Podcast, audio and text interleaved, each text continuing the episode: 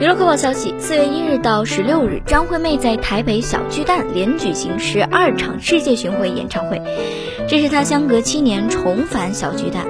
至六日的前五场，不仅吸引爆满歌迷，圈内明星有贾静雯、修杰楷。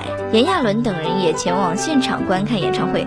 不过，据台媒报道，高雄市十三日接获新冠病毒个例通报，经过启动疫调，发现其中五例感染风险研判研判与四月六号、四月八日的张惠妹演唱会可能相关。